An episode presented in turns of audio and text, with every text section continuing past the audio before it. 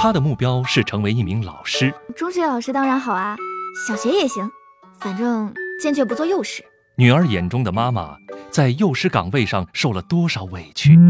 我一直追问，他才跟我说有人揪他耳朵了。我问他是不是老师，他也点头了。